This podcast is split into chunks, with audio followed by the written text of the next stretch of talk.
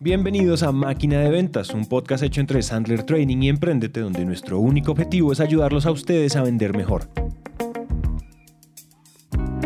Es por eso que cada 15 días Dan Macías, director de Sandler Colombia, y yo, Santiago Cortés, director comercial de Naranja Media, nos sentamos a hablar sobre algún tema en particular que sabemos que nos duele a todos los que salimos a vender. Y aprovechamos para contarles que si este episodio les gusta, Dan va a estar haciendo dos webinars en junio y en julio. Uno que se llama ¿Por qué fallan los vendedores y qué hacer para resolverlo? que es básicamente una cachetada de realidad y una solución muy práctica a este problema. Y el segundo es 5 claves para desarrollar un equipo de supervendedores. Esto se enfoca en dueños y gerentes de empresas. Yo les puedo decir que estos dos webinars son absolutamente de locos, así que se pueden registrar de una vez en www.sandlerdanmacias.com slash recursos. Este episodio es probablemente uno de los más solicitados por ustedes, que además siendo sincero lo debimos haber hecho hace un rato. Pero como yo soy bien terco, hasta ahora lo hicimos. Hoy vamos a hablar de establecimiento de metas y todo lo que orbita alrededor para hacerlo bien y mantenernos motivados. Siendo así, entonces, comencemos. Hola a todos y bienvenidos al episodio número 31 de Máquina de Ventas. Hola ¿qué onda? ¿Qué onda? ¿Qué pasa, banda loca? ¿Cómo vamos?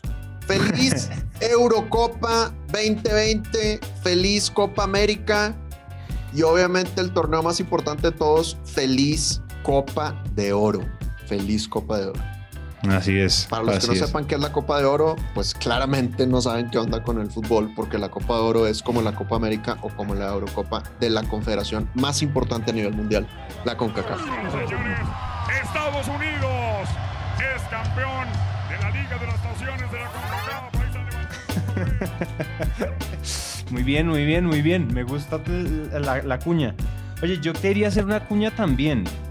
Y es, yo he sentido que, que la comunidad está cogiéndome odio porque, porque tú los mandaste a hacerme bullying, que porque yo no quería que hiciéramos el episodio de metas y no fue sino, y yo después yo dije, sí, sí, háganme bullying. Y yo no pude haber hecho eso. O sea, ¿cómo se me ocurre hacer esto?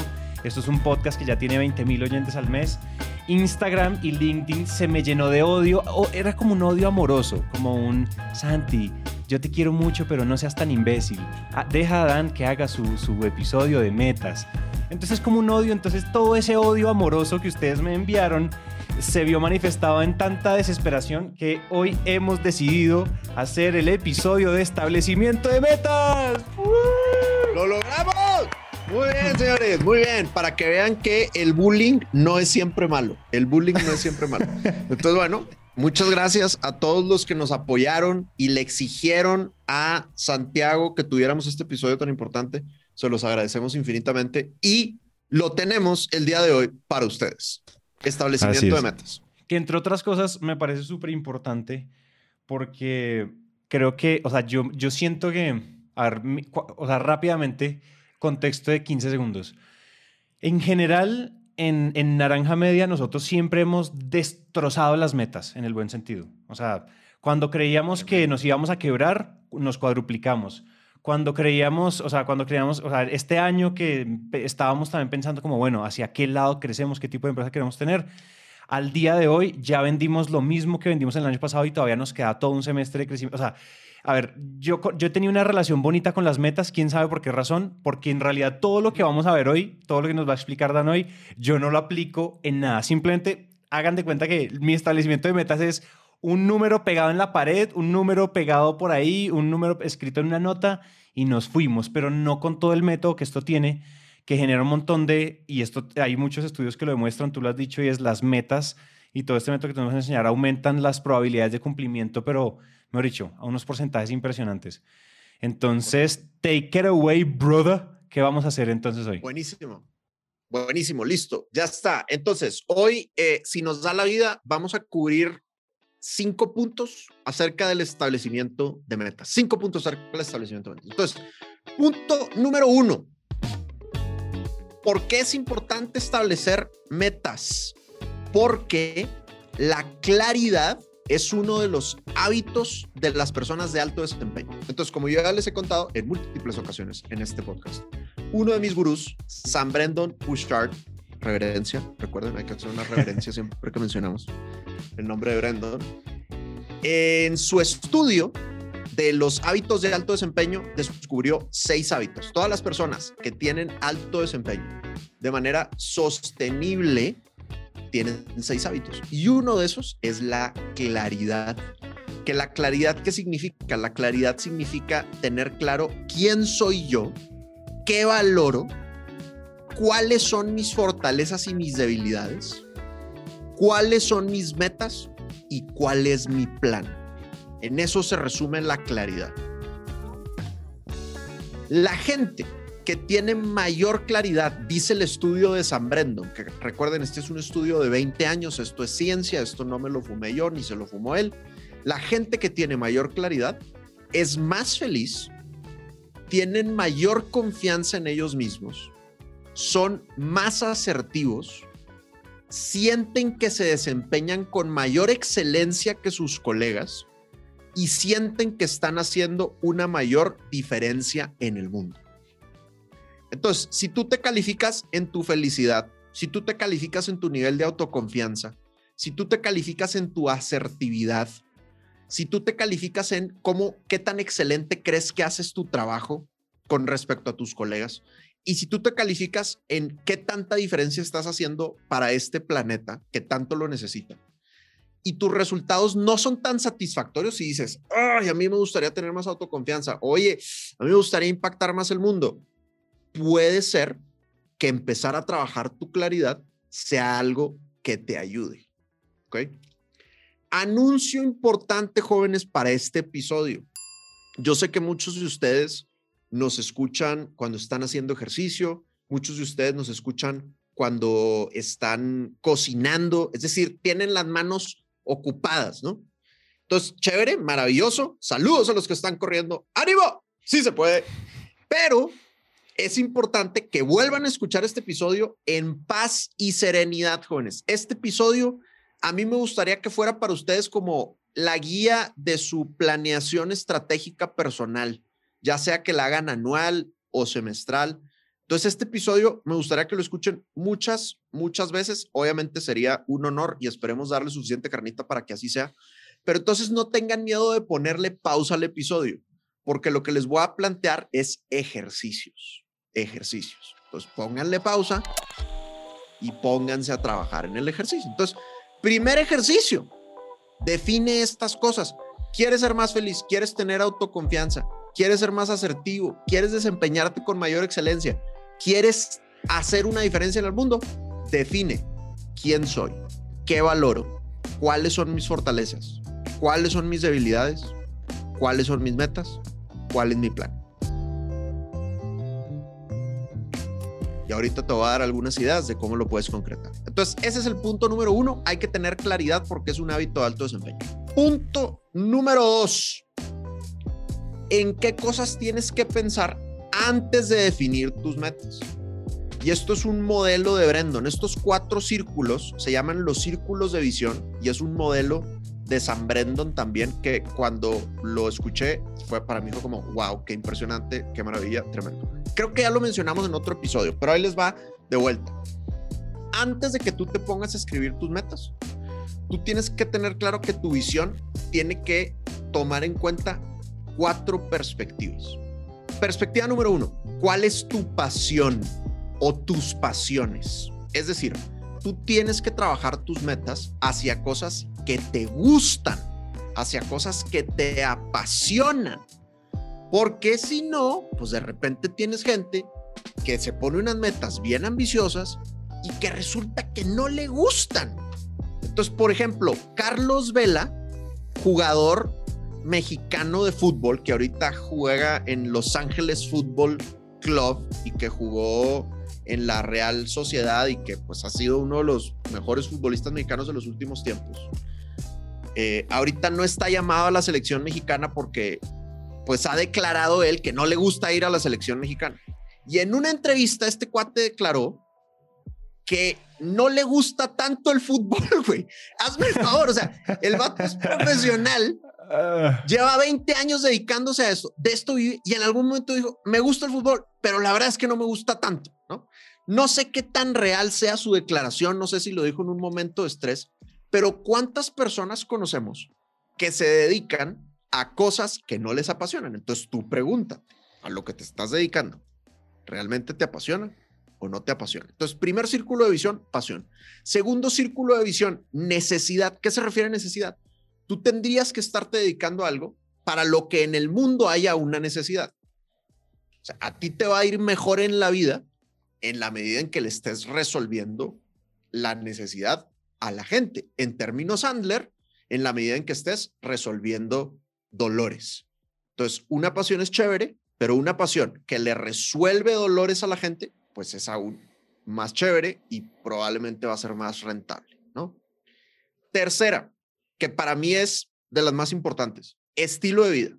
Estilo de vida, o sea, ¿cuál es el estilo de vida que tú quieres tener? Creo que algo positivo de la pandemia, entre todas las barbaridades, hoy buenas vibras y oraciones a toda la gente que le ha ido mal. Hoy me llegaron dos malas noticias de, personas queridas. Eh, de verdad, oraciones y buenas vibras, jóvenes, a todo mundo que, le está pasando mal.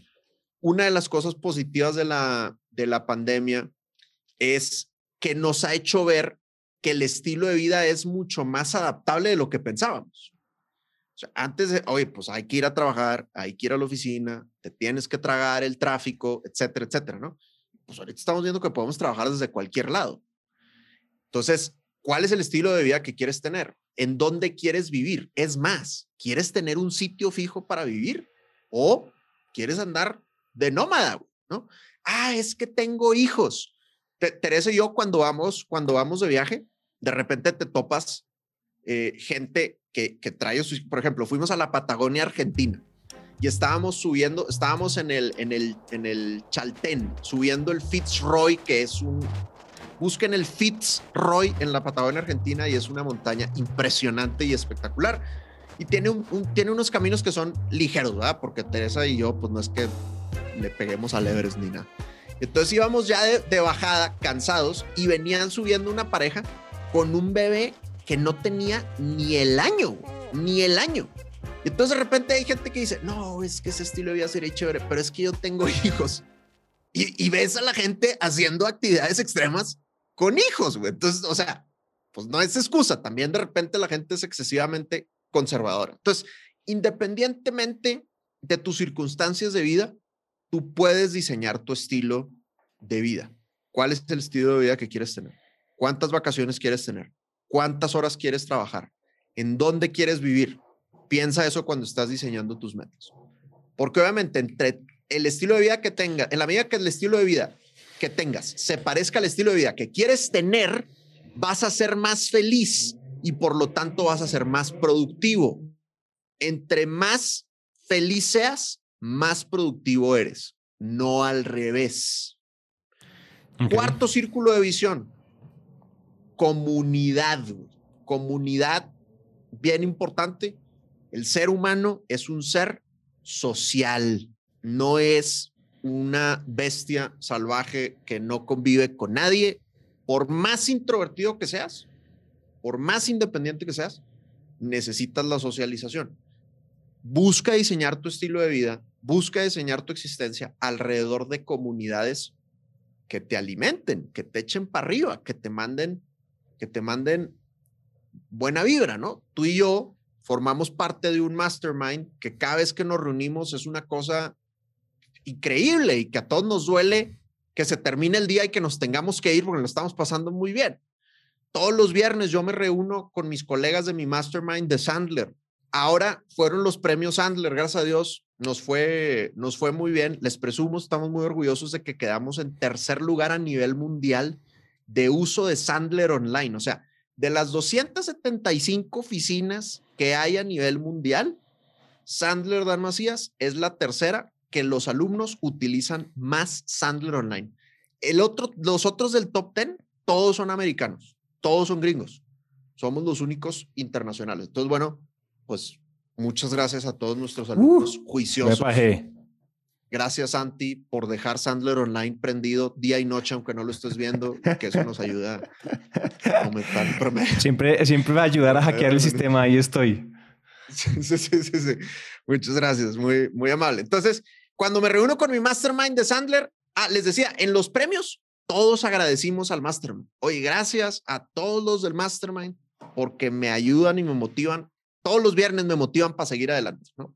Entonces, importante, y bueno, obviamente la comunidad Sandler para mí es espectacular. Pues todos los franquiciatarios de Sandler, o sea, es gente muy, muy chévere que quiere aportar, que quiere cambiar el mundo.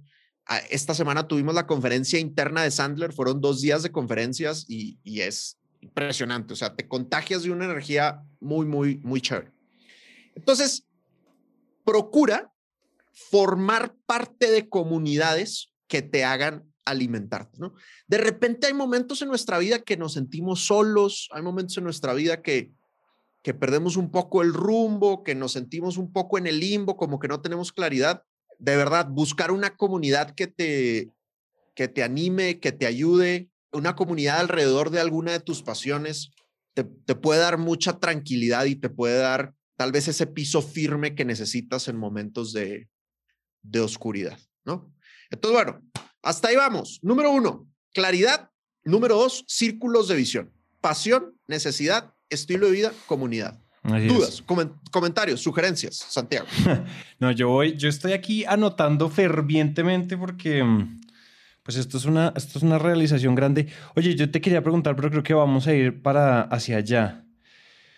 El hábito, o sea, cuando tú dices hábito de claridad, que la claridad es un hábito y los hábitos suelen ser acciones que uno toma constantemente, ¿no? Periódicamente. O sea, cuando dices claridad, o sea, decir, nosotros estaría, deberíamos estar haciendo un check de claridad cada, o sea, sí, como, ¿dónde está esa parte del hábito y yo lo hago constantemente?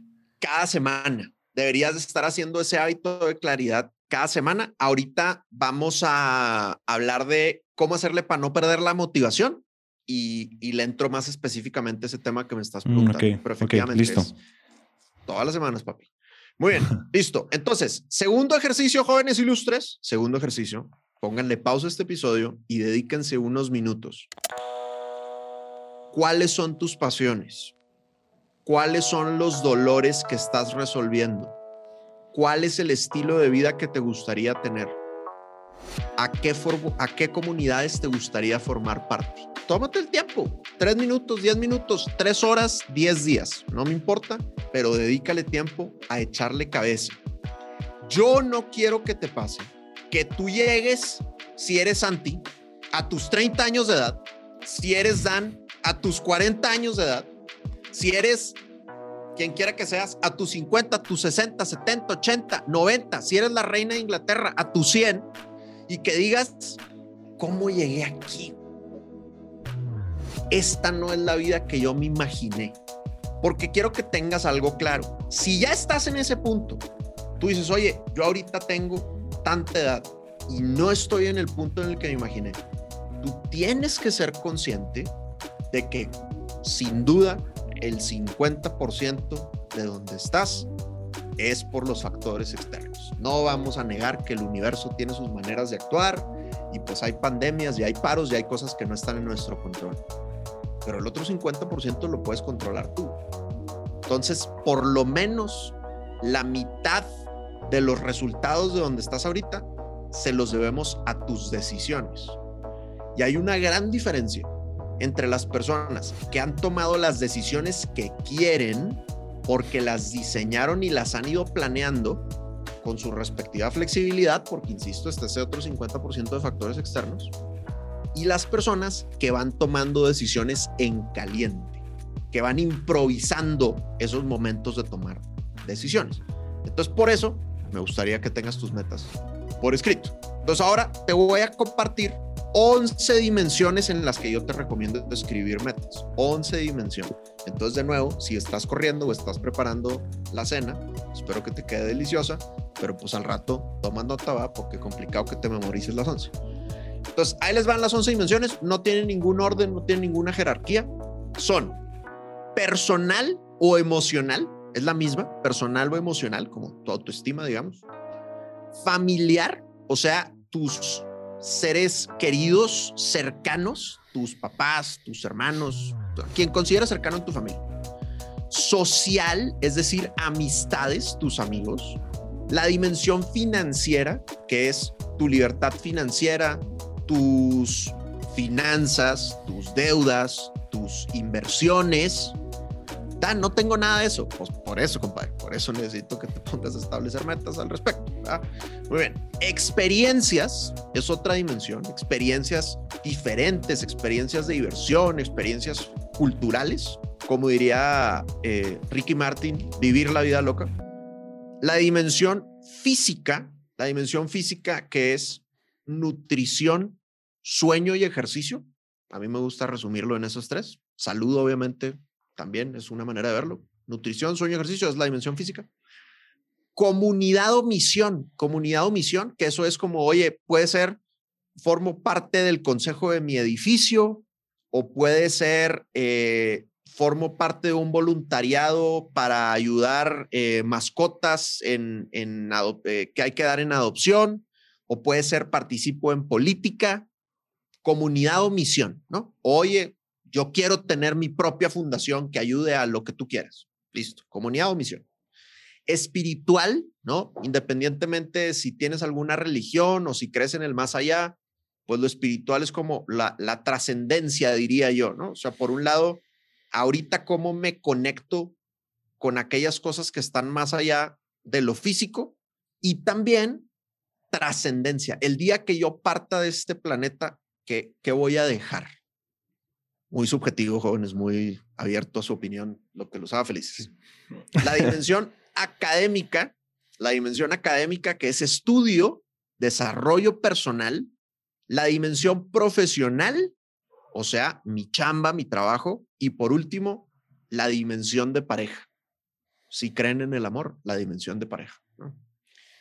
Entonces, va de nuevo el resumen, personal, familiar, social, financiera, experiencias, física, comunidad o misión, espiritual, académica, profesional y pareja. Esas son. Entonces ahí les va. Tercer ejercicio del día, chavos. Tómense tres minutos para calificarse en estas 11 dimensiones. Tómense tres minutos para calificarse en estas 11 dimensiones. ¿Cómo? Hay tres niveles. Esto se lo robé a San Brendon de su libro The Charge. Lean el libro The Charge si no lo han leído. Entonces dice Brendon en The Charge, tú puedes estar en tres estados en cada una de estas 11 dimensiones. Enjaulado, cómodo o recargado. Enjaulado, ¿qué es? Oye, me siento aprisionado. En la dimensión financiera me siento aprisionado. Estoy endeudadísimo no tengo libertad financiera, tengo que trabajar demasiadas horas. Eso, significa, eso significa estar enjaulado. Puedo estar enjaulado en la financiera o en cualquier otra. La otra puede ser cómodo. Oye, pues en mi dimensión física estoy cómodo. No, no tengo sobrepeso, no estoy enfermo, pero pues tampoco es que esté proactivamente buscando mejorar. Este fue un ejemplo, jóvenes, porque yo sí tengo sobrepeso, pero estoy en ello. No se preocupen. Muy bien. Eh, y la última es eh, recargado. Recargado es ando con todo, papá. Ando on fire. O sea, estoy proactivo en esta dimensión. Me estoy midiendo, voy avanzando, tengo metas, estoy estudiando la frega. Entonces, tómense tres minutos para evaluarse en cada una de estas dimensiones cómo estás. ¿Te sientes enjaulado? ¿Estás cómodo o estás recargado? ¿Ok? Listo. Muy bien. ¿Vamos bien? Santiago Eloy. Sí, sí, sí, sí, sí, sí, sí, sí. Vamos firme, vamos firme. Maravilloso. estoy aquí anotando los ejercicios también. Sigue. Continúe. Siguiente ejercicio, jóvenes. Este ejercicio se pueden tardar, neta, o sea, un día entero en hacerlo. La sugerencia es, primero, tómate tiempo para escribir tus metas de aquí al final de tus días. Es decir, en cada una de estas dimensiones, ¿qué te gustaría haber logrado el día que partas de este hermoso planeta? En cada una de estas dimensiones, ¿qué te gustaría haber logrado el día que partas de este hermoso planeta? Y acuérdense del mega redundantísimo y choteadísimo acrónimo de metas SMART, específicas, medibles, alcanzables, relevantes y tiempo definido. Que por cierto, jóvenes, un saludo a todas las personas que, que dicen que la R es realistas. No es cierto. El autor original, la R es relevantes, ¿ok? Específicas, medibles, alcanzables, relevantes y tiempo definido. Entonces, siempre escribe las metas. Entonces, primera parte del ejercicio, escribe tus metas de aquí al día que quieras partir de este planeta. Insisto, te vas a tardar un buen rato. Segunda parte del ejercicio, escríbelas de aquí a tres años, un lapso intermedio. Oye, ¿qué me gustaría lograr en cada una de estas dimensiones de aquí a tres años? Y por último, escribe tus metas de aquí a un año. ¿Qué te gustaría alcanzar en cada una de estas dimensiones de aquí a un año? Y se vale, jóvenes, no escribir metas en todas las dimensiones. Es más, se vale quitar dimensiones, se vale agregar dimensiones. Yo les estoy dando mi versión, ustedes hagan lo que quieran. Esto es para ustedes, ¿no? Ahora, ¿qué sí les voy a decir? Solo el 3% de la humanidad tiene sus metas por escrito. Solo el 3% de la humanidad tiene sus metas por escrito. El 14% de la humanidad tiene un plan, pero no tiene nada por escrito. Y el resto de la humanidad, el 81% de la humanidad, no tiene nada, Nada.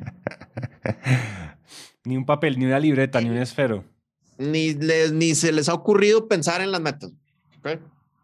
Entonces, y te digo, por eso nos pasa que llegamos a los 30 o a los 40 o a los 50 o a los 60 o lo que tú quieras y de repente decimos, a su Pinky Wonder, ¿en qué momento llegué aquí?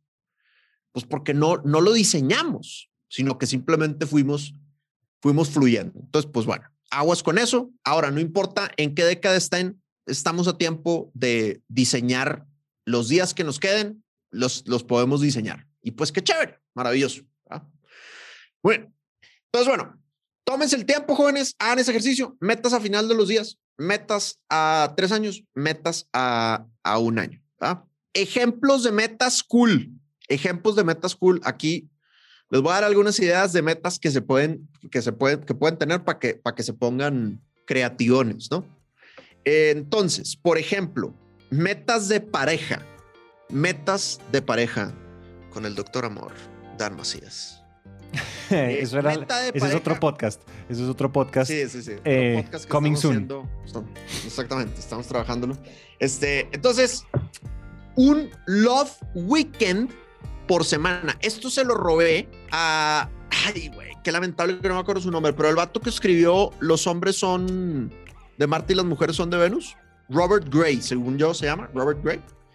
Este, él de, vez en cuando da, tips, da tips chéveres. Eh, puede que su libro esté un poco pasado de moda, puede, no sé, ahorita con las corrientes postmodernas pudiera ser que esté pasado de moda, pero bueno, cuando yo lo leí me gustó mucho, me sirvió mucho, a Teresa también le gustó.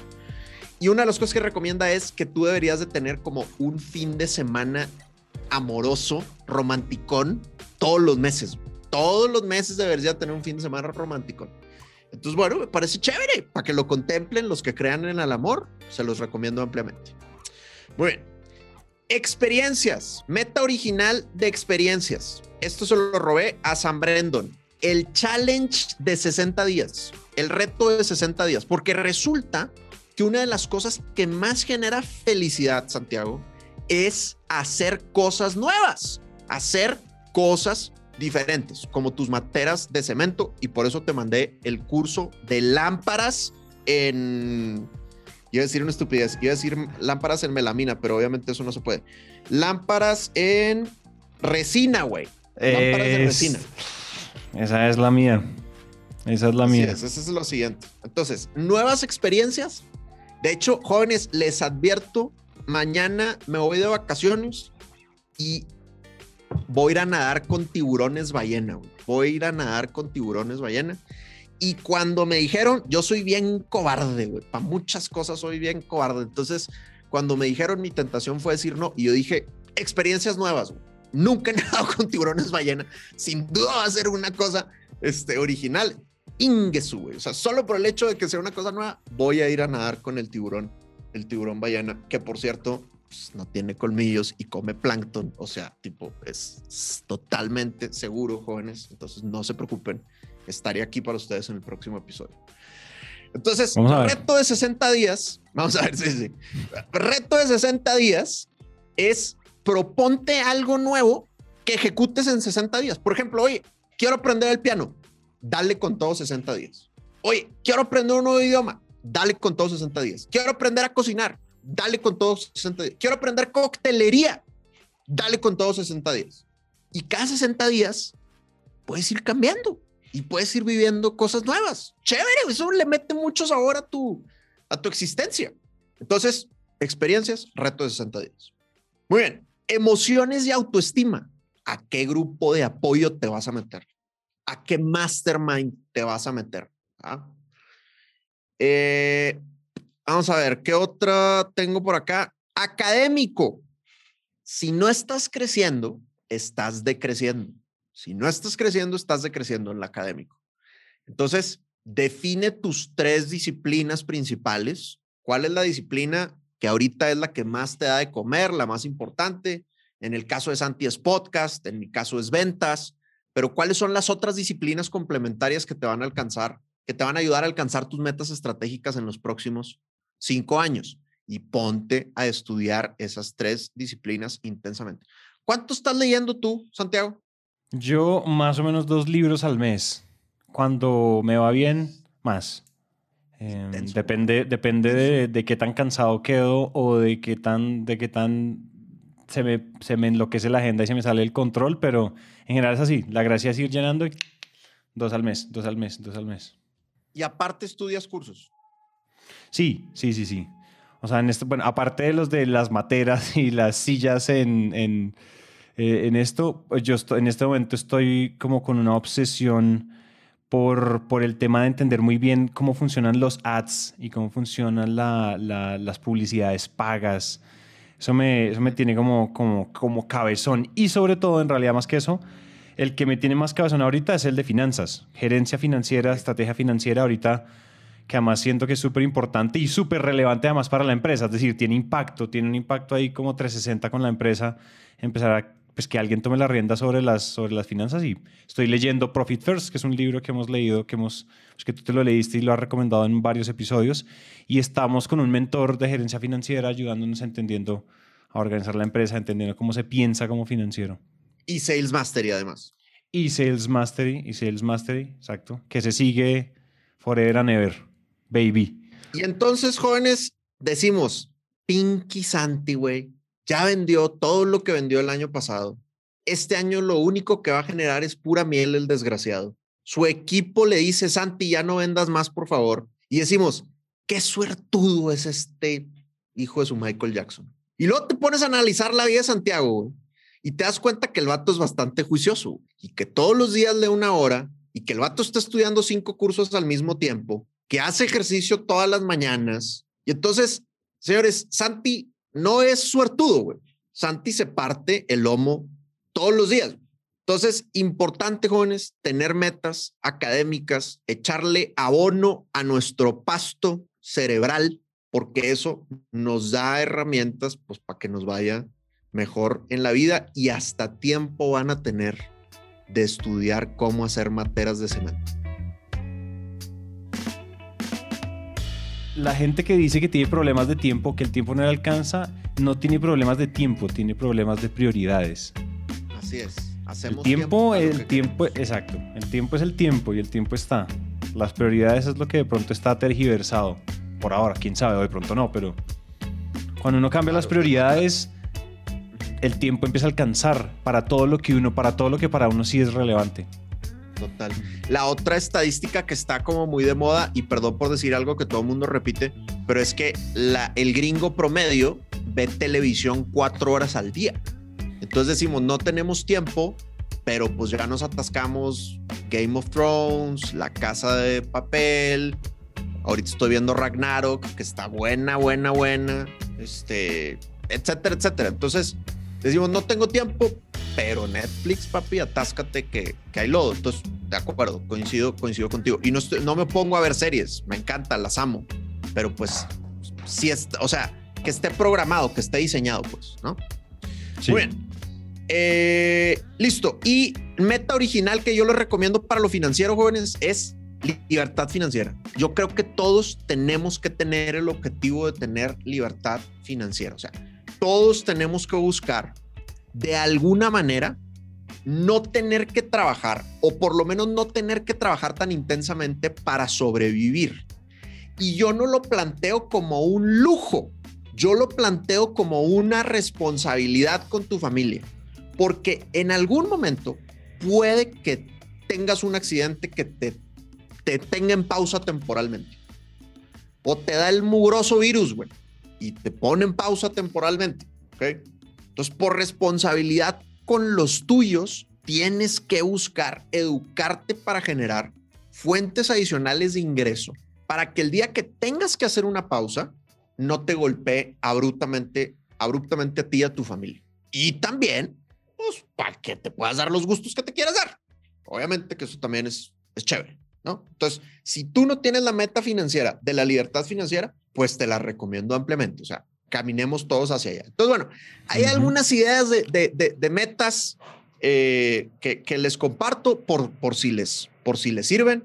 Pero bueno, hagan el ejercicio, pónganse las metas que quieran. Lo importante es que seamos parte de la élite de los establecedores de metas a nivel mundial. ¿Queremos ser parte de ese 3%? Pon tus metas por escrito. Último punto, jóvenes. ¿Qué hacer para no perder la motivación? ¿Qué hacer para no perder la motivación? Ese es el gran dilema, ¿no? Porque debe haber algún estudio que diga como la gente escribe sus metas y les vale hongo después, nadie las lee, nadie las vuelve a ver. Ahí hay el estudio lo que dice es que el 2 de febrero el 92% de las personas ya dejaron de cumplir sus metas. Uh, de, de, comienzo de año. Exactamente. Es lo que dicen los... Agrio, ácido. Ilumínanos, ilumínanos. Entonces, ahí les va. Primera, mídete. Mídete de manera regular. Aunque no quieras, te toma tres minutos. Califícate todos los lunes o todos los domingos, del 1 al 10, en cada una de las dimensiones. ah, ok, en las, en las dimensiones. Pues yo dije, yo estoy seguro que de semana a semana yo sigo midiendo 1,86. 1,86. Semana siguiente 1,86. Pero bueno, ya es calificado en las dimensiones, en las dimensiones, está bien. Pero Tenía esa pregunta. Que vas, sí, vas a ir para abajo, a ver que vas a ir para abajo. sí, sí. Así es, ni modo.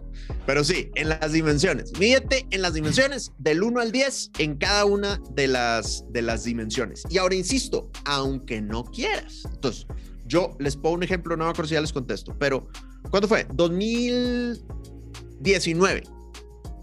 2019, yo acababa de agarrar el hábito de empezar a ir al gimnasio y me empecé a medir, me empecé a pesar todas las semanas. Yo tengo una báscula que te mide tanto peso como porcentaje de grasa. todas las semanas me estaba viendo, todas las semanas me estaba viendo. Entonces, como de enero a marzo, bajé, no les miento, como, como 8 kilos, o sea, un ritmo bastante, bastante acelerado. aparte, ya, ya sé mi estadística. Yo generalmente en enero peso 94 kilos. ¡Oh, oh! ¡Woo! Para mi estatura, tremendo mastodonte, compadre. Déjame te digo. Pero pues es que siempre vengo de comer tamales, compadre. O sea, imagínate pasar Navidad en México, pues es difícil ser un ser humano saludable. Entonces, pues bueno, le echo unos kilos ahí de más a la bolsita de canguro que tengo, ¿no? Entonces, eh, empiezo generalmente cuando me peso, que es como por ahí el 8, 9 de enero, como que ya me animo a pesarme, ¡pum! 94 kilos pesa el porcino, ¿no? Entonces empiezo a bajar y en marzo eh, iba muy bien, güey. Llevaba, les dije 8 kilos, mentiras. En marzo pesaba 83 kilos, porque esto, todo esto yo lo tengo grabado en un, grabado en un drive. Y luego en marzo, güey, nos fuimos de viaje Tere y yo. Y me pegué una tascada, güey, una alcoholizada bárbara. Y entonces regresé y dije, no me voy a pesar. No, o sea, no, no quiero deprimirme, me explico. Y no me pesé esa semana. Y la semana siguiente, y aligeré mis idas al gimnasio. La semana siguiente dije, no me voy a pesar, güey, tampoco. Total que estuve como sin pesarme hasta agosto, güey. Entonces, ¿qué pasa en agosto? Recuperé 5 kilos.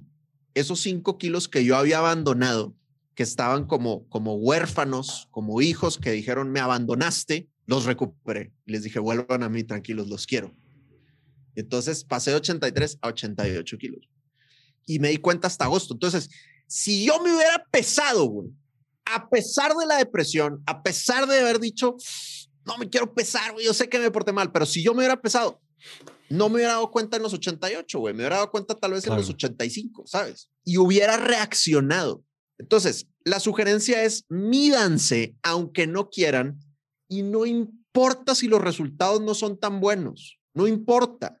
Lo importante es que tengas tiempo de reaccionar, porque si te dejas de medir, pues de repente pasan semanas, meses y años y no estás al nivel académico que te gustaría o no estás al nivel financiero que te gustaría o tu relación de pareja o tu relación con tus familiares no está al nivel que te gustaría porque no reaccionaste tiempo, porque no te diste el tiempo de diagnosticarte.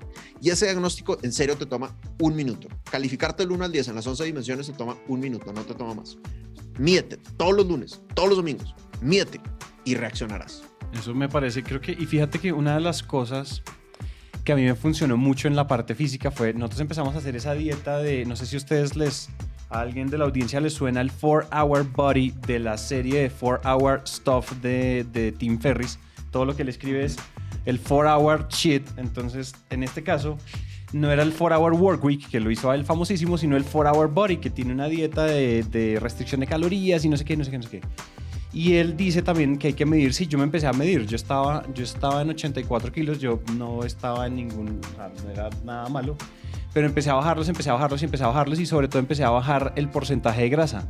Porque a veces uno está flaco, pero su porcentaje de grasa no es sano. Entonces empecé a bajar el porcentaje de grasa y ya, o sea, casi lo logré, casi lo dejamos con mi hermano, entre mi hermano y yo, casi lo dejamos en un dígito casi lo alcanzamos a dejar por ahí un momento, pero después, bueno, ta, ta, ta, pandemia, yo me enloquecí con la pandemia, entonces fui a comprar mucho pan porque pensé que el apocalipsis zombie, tiros en la cabeza, eh, cosas, bueno, que ahorita Bogotá parece algo así.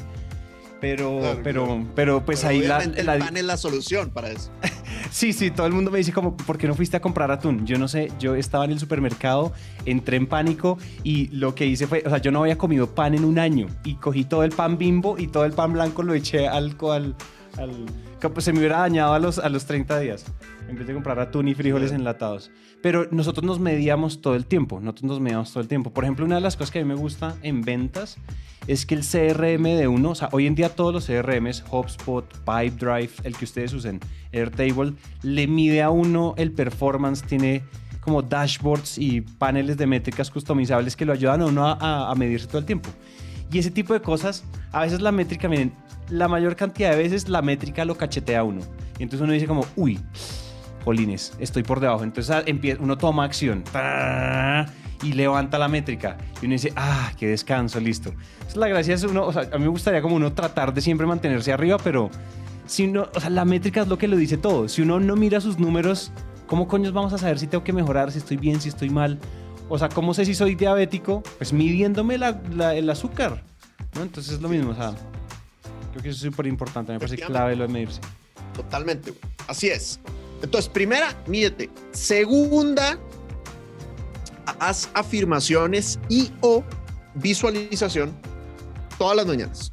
Haz afirmaciones y o visualización todas las mañanas. Escribe frases, imagínate logrando estas metas, piensa qué va a pasar si logras estas metas, o sea, proyectate. Ah, si quieren saber cómo hacer afirmaciones, vayan y léanse los siete hábitos de Kobe, googleen cómo hacer afirmación y les va a aparecer cómo hacer afirmaciones importante hacer afirmaciones para que todas las mañanas te estés recordando esas metas. Te estés recordando esas metas. Muy bien.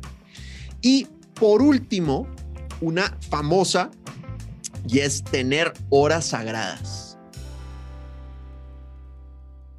Tener horas sagradas. Entonces, si tú no tienes horas sagradas para tus proyectos importantes, nunca lo vas a hacer. Hemos hablado mucho en este podcast de la hora sagrada de prospección, porque para los vendedores que nos toca salir a cazar, pues la prospección es clave. Pero para el resto de las metas que tengo en mi vida, también tengo que tener horas sagradas. Mm. Si yo tengo la meta de mejorar en salud, oye, pues ¿cuál es mi hora sagrada de ir al gimnasio o mi hora sagrada de hacer ejercicio? Si yo tengo la meta de mejorar mi relación, oye, pues ¿cuál es mi hora sagrada con mi pareja u horas sagradas. Por ejemplo, yo les comparto, Tere se, se inventó un plan que ha sido lo máximo y es que todos los miércoles vamos a conocer un restaurante nuevo. Entonces tenemos todos los miércoles nuestro, nuestro date night y la pasamos espectacular, a todo dar, maravilloso. Y pues es algo que se nos antoja mucho y, todo, desde lunes, eh, como qué chévere que el miércoles tenemos nuestro, nuestro date night, ¿no? Y pues aparte, el fin de semana también, pero entre semana, fijo, tenemos que tener un, un date night y ha sido una experiencia espectacular. Entonces, ¿qué horas sagradas o momentos sagrados puedes definir para avanzar en tus metas, ¿no? Hay una hora que es muy buena, bueno, por lo menos para los que vivimos en Colombia, cada quien adáptelo a su país, pero acá en Colombia, a mí algo que me gusta mucho es que la gente es muy respetuosa de la hora de almuerzo, ¿no? Entonces, como que de 12 a 2, pues la gente está almorzando.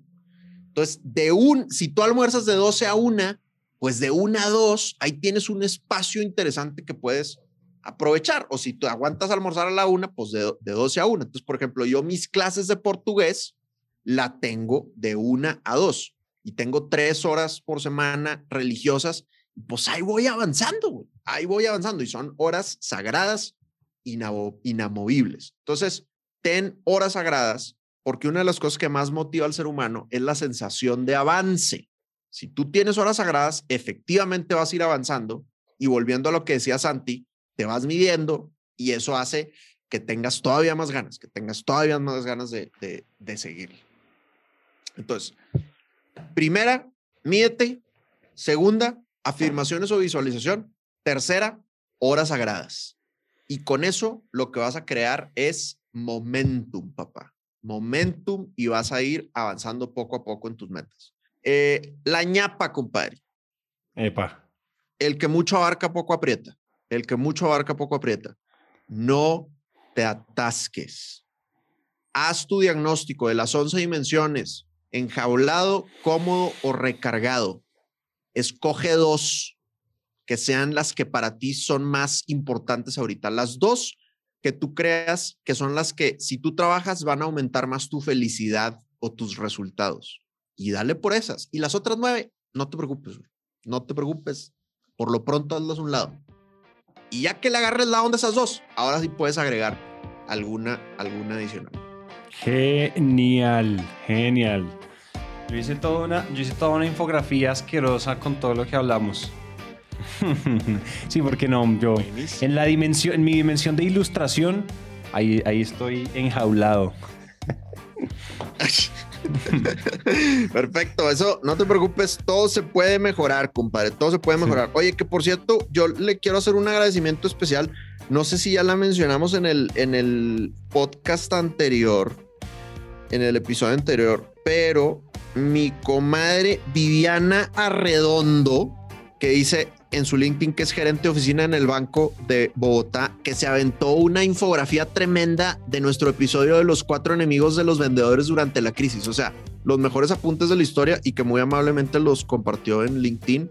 Héroe Nacional, mil gracias Viviana, teluces.com. Héroe Nacional. Y agreguen a Viviana y le piden la infografía o miren en su feed la infografía que en realidad es muy buena. Es muy buena. Ella está, ¿cómo es que dice? Ella está recargada en su dimensión artística y de ilustración. sí, ilustración. Ella me, me rompió. Oiga, pues lo tenemos una vez más. Esto fue una gran sesión. Yo la necesitaba. Creo que la necesitaba. Voy a hacer todos los ejercicios y esperamos que además todos los que escucharon esto estén felices por dos cosas, porque el bullying funciona, porque el bullying, todas las organizaciones y ONGs que dicen que el bullying es malo, es mentira, en este caso fue, bueno, bueno, hay otros casos que son muy graves, no nos vamos a poner de insensibles. Sí, Por otro lado, eh, pues ya tienen, o sea, sin metas, ustedes acaban de, o sea, si ustedes hacen lo que Dan acaba de decir, entran al club del 3%. Y simplemente, o sea, simplemente con una, con, una, con una nota y un papel sea, con un papel y lápiz pueden caer en el 3% de la gente que sí logra las cosas en la vida. Entonces, me parece que eso ya, o sea, ¿qué, más motivación para hacer la tarea este fin de semana, el lunes, a la hora de almuerzo, notica, papel, abren su iPad, su computador, donde sea que tomen notas y háganlo. Así es. Y pues ojalá, sobre todo a comienzo de año, ¿verdad? Que es cuando la gente suele escribir sus metas, pues les den ganas de revisitar este episodio y utilizarlo como, como guion para su retiro de planeación estratégica personal. Y ahorita que estamos a mitad de año, pues aprovechen para revisarlas, ¿no? Si ustedes ya tienen sus metas por escrito, que estoy seguro que muchos de nuestros oyentes sí tienen sus metas por escrito, pues esperamos que este episodio les sirva para pegarle una revisada y ver si tienen que hacer alguna modificación, mejora, cambio, etcétera. Entonces, bueno, chicos, como siempre, tremendo gusto. Lo, lo te, tenemos. Mo. Bien. Ay, es que bueno que no han salido los videos todavía porque de repente Santi hace unos gestos extremos. Extremos. Pero pronto saldrán los videos. Hasta aquí llega este episodio. Por favor, pongan en práctica todo lo que hablamos, o al menos lo que ustedes sienten que aplica a su situación o con lo que ustedes estén de acuerdo, y nos cuentan cómo les va.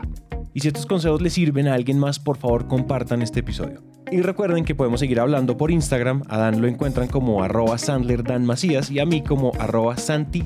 Calle. Y en LinkedIn como Dan Macías y Santiago Cortés Calle. Nos vemos entonces en el siguiente.